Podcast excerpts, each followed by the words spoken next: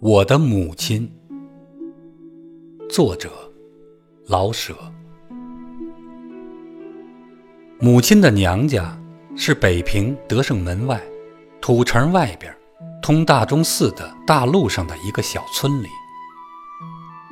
村里一共有四五户人家，都姓马，大家都种点不十分肥美的地，但是与我同辈的兄弟们。也有当兵的，做木匠的，做泥水匠的，和当巡查的。他们虽然是农家，却养不起牛马。人手不够的时候，妇女也需下地做活。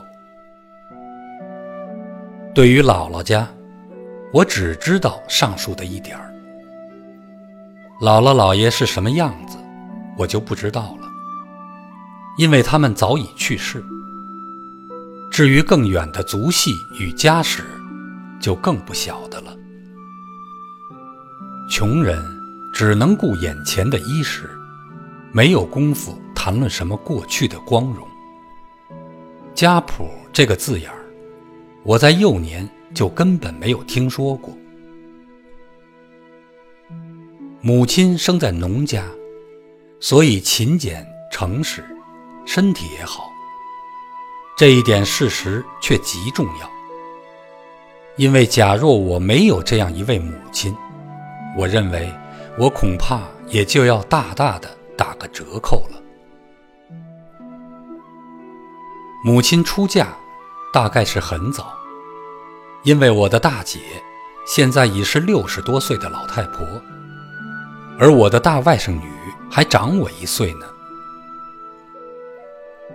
我有三个哥哥，四个姐姐，但能长大成人的，只有大姐、二姐、三姐、三哥和我。我是老儿子。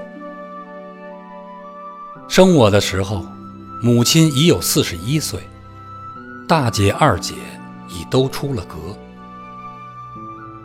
由大姐和二姐所嫁入的家庭来推断。在我生下之前，我的家里大概还马马虎虎的过得去。那时候订婚讲究门当户对，而大姐丈是做小官的，二姐丈也开过一间酒馆，他们都是相当体面的人。可是我，我给家庭带来了不幸。我生下来，母亲晕过去半夜，才睁眼看见了她的老儿子。感谢大姐，把我揣在怀中，才没被冻死。一岁半，我把父亲克死了。兄不到十岁，三姐十二三岁，我才一岁半。全仗母亲独立抚养了。父亲的寡姐跟我们一块儿住，她吸鸦片，喜欢摸纸牌，脾气极坏。为我们的衣食，母亲要给人家洗衣服、缝补或裁缝衣裳。在我的记忆中，她的手。终年是鲜红微肿的。白天，他洗衣服，洗一两大绿瓦盆。他做事永远丝毫也不敷衍，就是屠户们送来的黑如铁的布袜，他也给洗得雪白。晚间，他与三姐抱着一盏油灯，还要缝补衣服，一直到半夜。他终年没有休息，可是，在忙碌中，他还把院子、屋中收拾得清清爽爽。桌椅都是旧的，柜门的铜活久已残缺不全。可是他的手老使破桌面上没有尘土，残破的铜活发着光。院中，父亲遗留下的几盆石榴与夹竹桃，永远会得到应有的浇灌与爱护。年年夏天，开许多花儿。哥哥似乎没有同我玩耍过。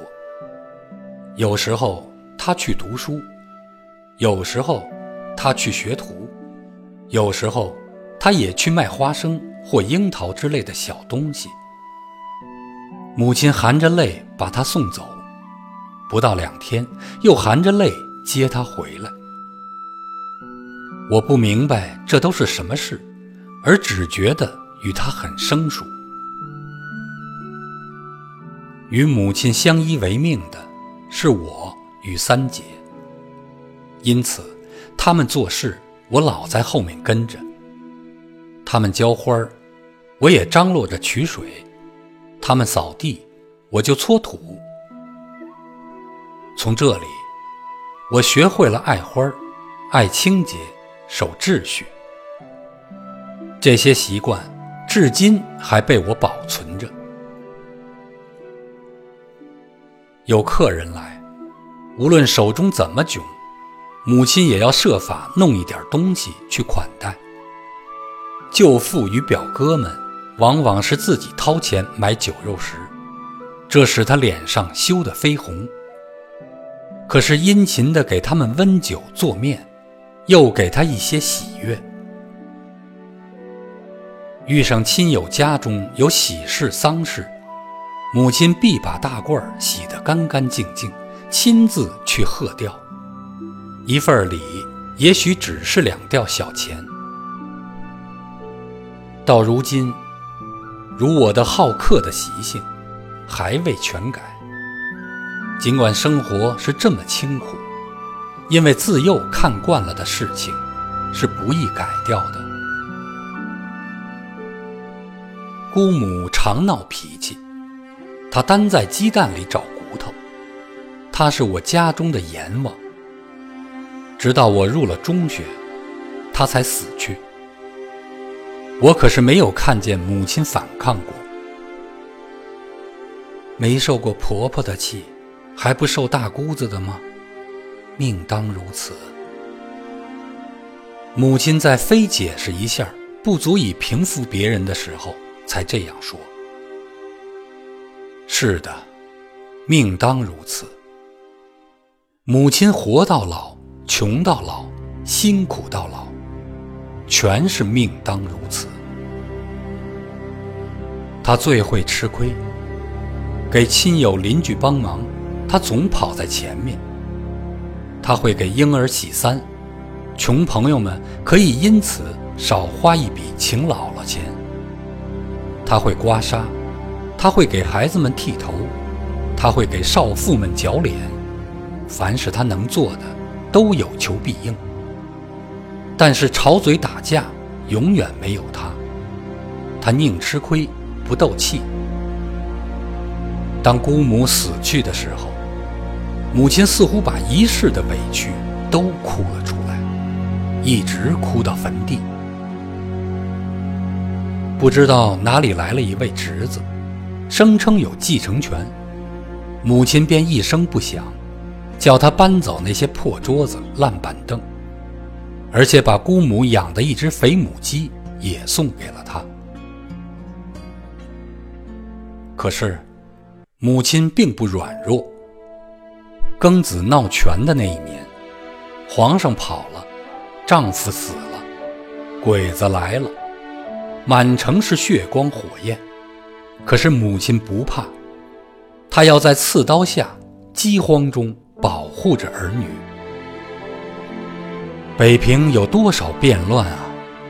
有时候兵变了，街市整条的烧起，火团落在我们的院中；有时候内战了，城门紧闭，铺店关门，昼夜响着枪炮。这惊恐，这紧张。再加上一家饮食的筹划，儿女安全的顾虑，岂是一个软弱的老寡妇所能受得起的？可是，在这种时候，母亲的心横起来，她不慌不哭，从无办法中想出办法来。她的泪会往心中落，这点软而硬的个性，也传给了我。我对一切人和事，都取和平的态度，把吃亏看作当然的。但是，在做人上，我有一定的宗旨与基本的法则。什么事都可将就，而不能越过自己画好的界限。我怕见生人，怕办杂事，怕出头露面。但是到了非我去不可的时候，我便不得不去，正像我的母亲。从私塾到小学。到中学，我经历过起码有二十位教师吧，其中有给我很大影响的，也有毫无影响的。但是我的真正的教师，把性格传给我的，是我的母亲。母亲并不识字，她给我的，是生命的教育。